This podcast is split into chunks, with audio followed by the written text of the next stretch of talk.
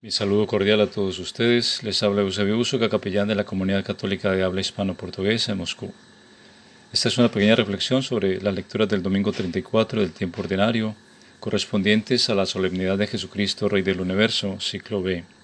Su dominio es eterno y su reino no tendrá fin. Libro de Daniel 7 del 13 al 14. El Señor reina vestido de majestad. Salmo 92 del 1 al 5. Jesucristo, el testigo fiel, primogénito entre los muertos y el príncipe de los reyes de la tierra.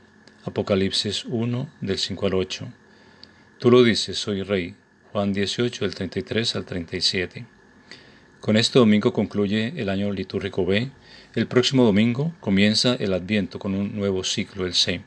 La Iglesia ha querido que este último domingo del tiempo ordinario contemplemos a Jesucristo como Rey del universo. Él es el origen y fin de nuestra historia personal y de la historia universal. Con esta fiesta la Iglesia, como Madre y Maestra, nos recuerda que todo tendrá su plenitud en Cristo. Él es el Alfa y la Omega, el principio y el fin de todo lo creado. Apocalipsis 1.8. Nos podemos preguntar, ¿mi vida en todo lo que hago se orienta hacia Cristo? ¿Reina Él en mis pensamientos, en mi corazón? ¿Es Él el centro de mi jornada? Orientemos ya desde ahora nuestra vida hacia Cristo para no quedar avergonzados cuando nos presentemos ante Él y ya no tengamos tiempo de rectificar. El Evangelio de hoy se centra en el diálogo entre Pilatos y Jesús, un diálogo de un gran contenido teológico. Pilatos, gobernador romano, y Jesús, Hijo de Dios. Dos hombres que representan dos mundos, dos reinados, dos formas muy distintas de actuar y pensar, dos poderes muy opuestos. Uno se apoya en la fuerza, en el número de soldados, en las armas y en las estrategias militares. El otro se apoya totalmente en Dios y en su amor. Estos dos personajes existen en nuestro interior, continuamente están enfrentados. La voz del mundo y la voz de Dios se hacen presente en nuestro corazón continuamente. En la vida espiritual se requiere diferenciar estas voces.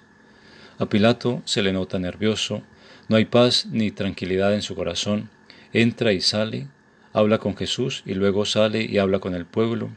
Las voces que lo confunden están afuera, son las voces de los que acusan. La voz que intuye auténtica está dentro de su palacio, es la voz de Jesús. Pilatos no sabe qué hacer, a quién escuchar, se siente confundido. Intuye la verdad, pregunta incluso en qué consiste, pero no espera la respuesta.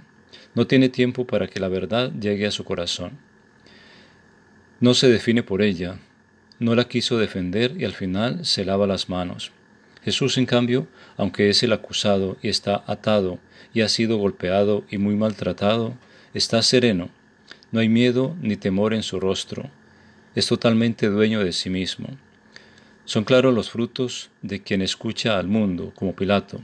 Intranquilidad, temores, nerviosismo, prisas, inestabilidad, los frutos de quien escucha a Dios como Jesús, serenidad, paz, dominio de sí, mansedumbre.